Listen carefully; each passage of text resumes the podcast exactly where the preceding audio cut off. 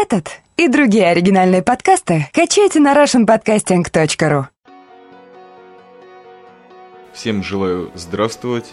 Шалом алейхам, это снова Чай Мастер, радио 70%, и этот выпуск будет посвящен третьему дню моего пребывания в Таллине, таллинский уикенд, двойное гражданство, и, наверное, те, кто с достаточным постоянством следят за моими выпусками, наверное, уже поняли, что я благополучно добрался до Сиона, откуда и записываю вот этот вот третий выпуск своих уже, ну, точно воспоминаний, которому уже, по-моему, три или четыре недели исполнилось, свою поездку в Таллин, всю ту же первую поездку. И таким образом круг замкнулся, и, наверное, это уже по выражению Макса Эскейпа, уже, наверное, какое-то третье тройное гражданство, потому что первый выпуск я выложил из его студии, из Сталина. Второй день таллинский я записал и выложил в Риге. И сейчас третий, завершающий, наверное, с точки зрения подкастерского вещания, пишу уже снова в городе апельсиновых кущ, в Сионе.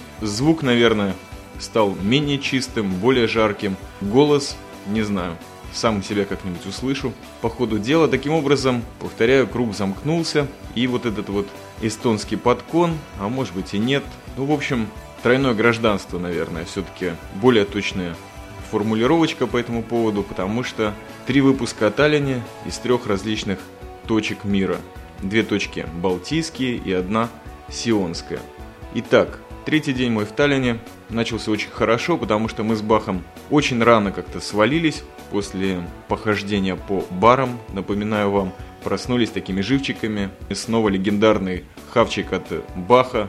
И вот после обильного завтрака приятнейшего подкастерского мы поехали сразу же на вокзал, где этот день фактически начался и там же и закончился в 12 часов по полуночи и еще 30 минут вдобавок. То есть я где-то в пол первого уже ночи понедельник отправился обратно в Ригу на вокзале взял билет и сразу же отправились закончить какой-то легкий экскурс по Таллину. Попали на кладбище, военное кладбище, где уже стоял тот самый легендарный бронзовый солдат, за перипетиями, связанными с которым я так относительно искоса следил из Сиона в свое время. А сейчас вот удостоился чести увидеть эту очень популярную в масс-медиа скульптуру на том месте, где она сейчас и присутствует, то есть на военном Таллинском кладбище.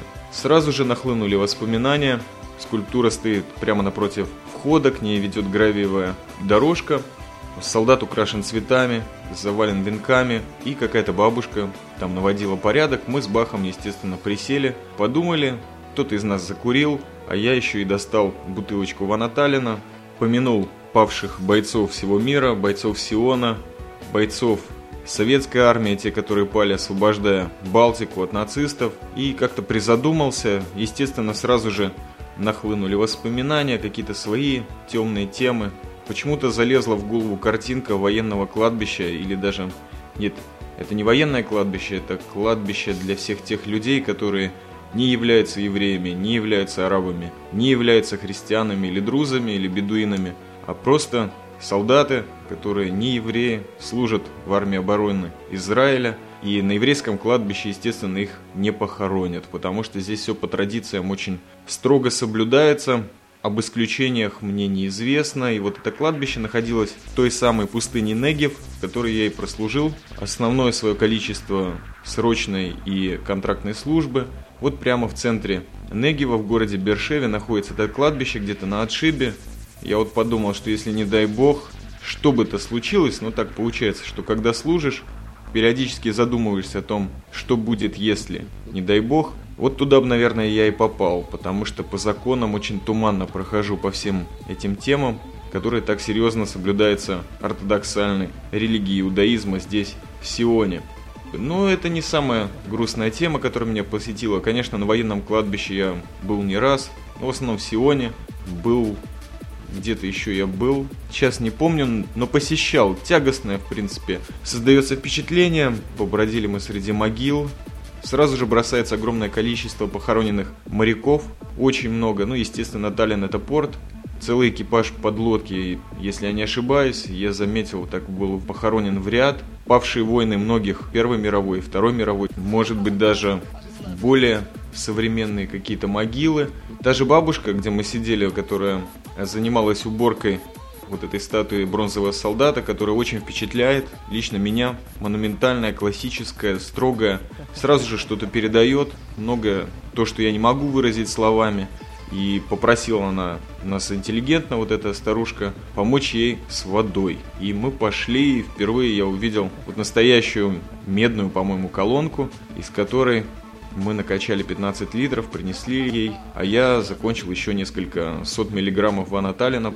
Достаточно быстро мы оттуда уехали, но что-то все-таки в моей памяти отложилось. Вот в Таллине еще одна точка, которая мне теперь известна, и, я ее, конечно же, не забуду. Нахлынуло что-то, что, может быть, я еще переосмыслю далее.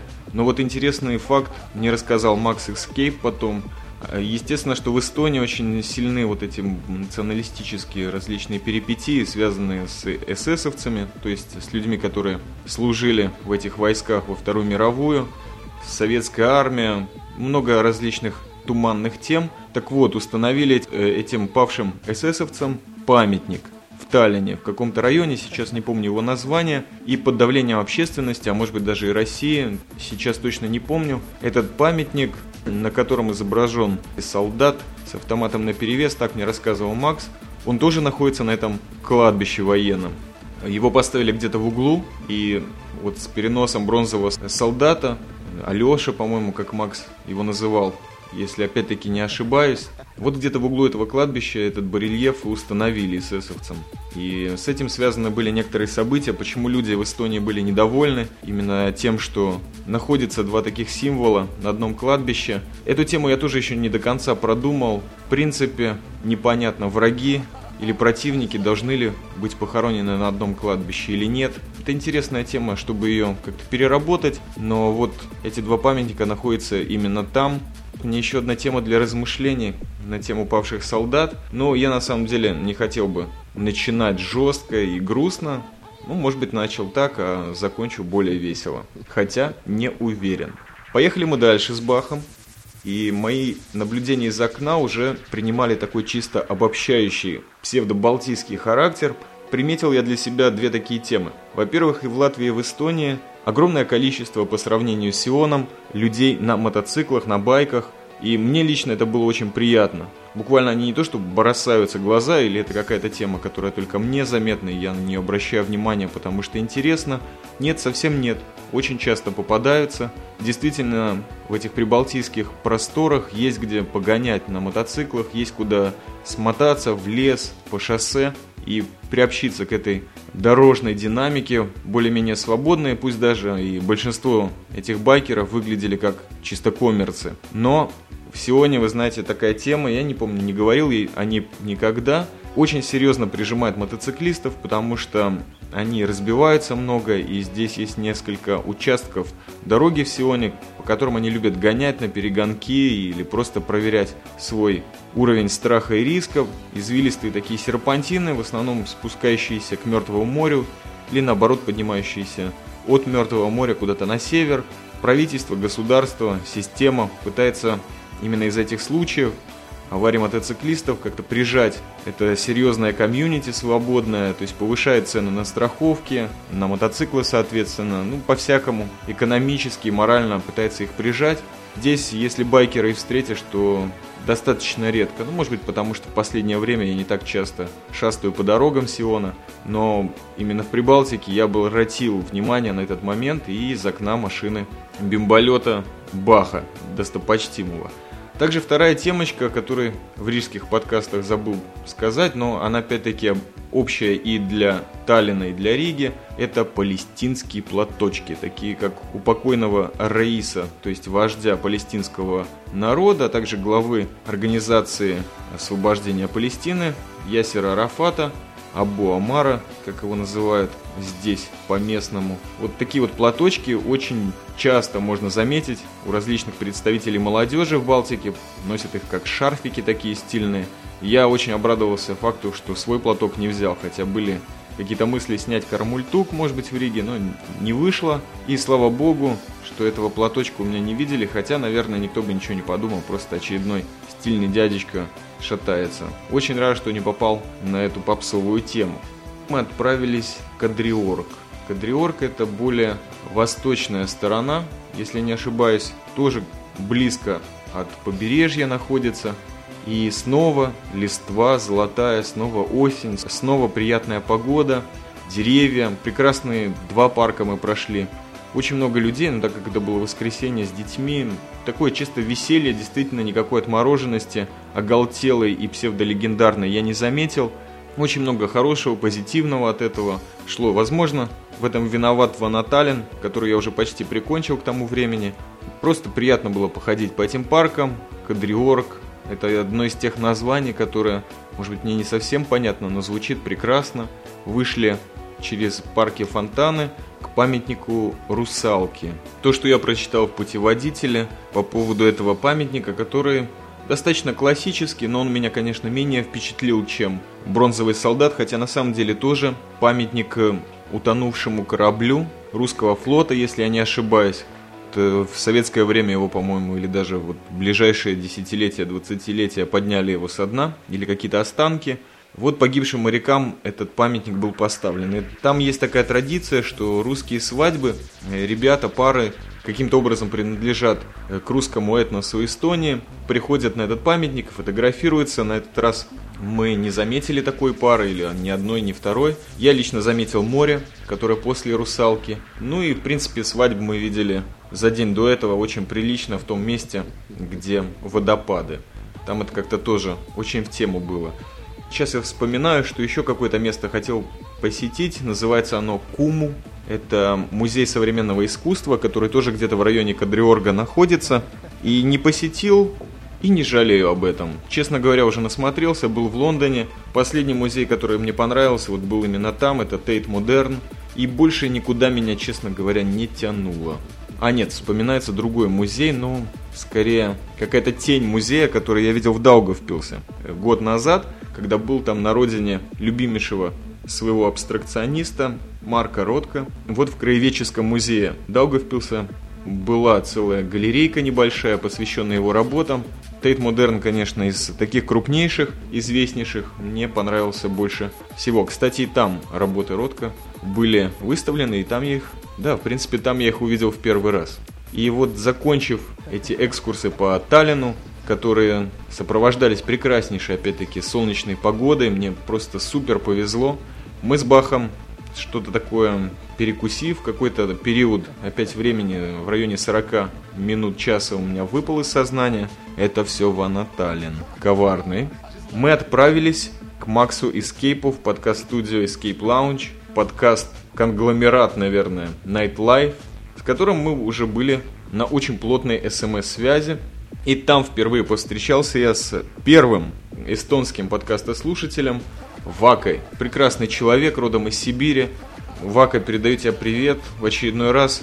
Не помню, упоминал тебя в прежних подкастах или нет, но это чисто мой прогон. Ты прекрасный человек. И тоже с Вакой, кстати, уже во второй мой приезд был замечательный экскурс по ночному Таллину, по старому городу, в Аналину. Именно благодаря ему на его замечательном бимболете. И, конечно же, он прозвучал в подкастах Nightlife, которые уже принадлежали, наверное, все-таки легендарному Сиона-Балтийскому подкону, который я записывал с Максом, с Вакой, и начинался он у меня, конечно, с Бахом. Вот мы приехали к Максу.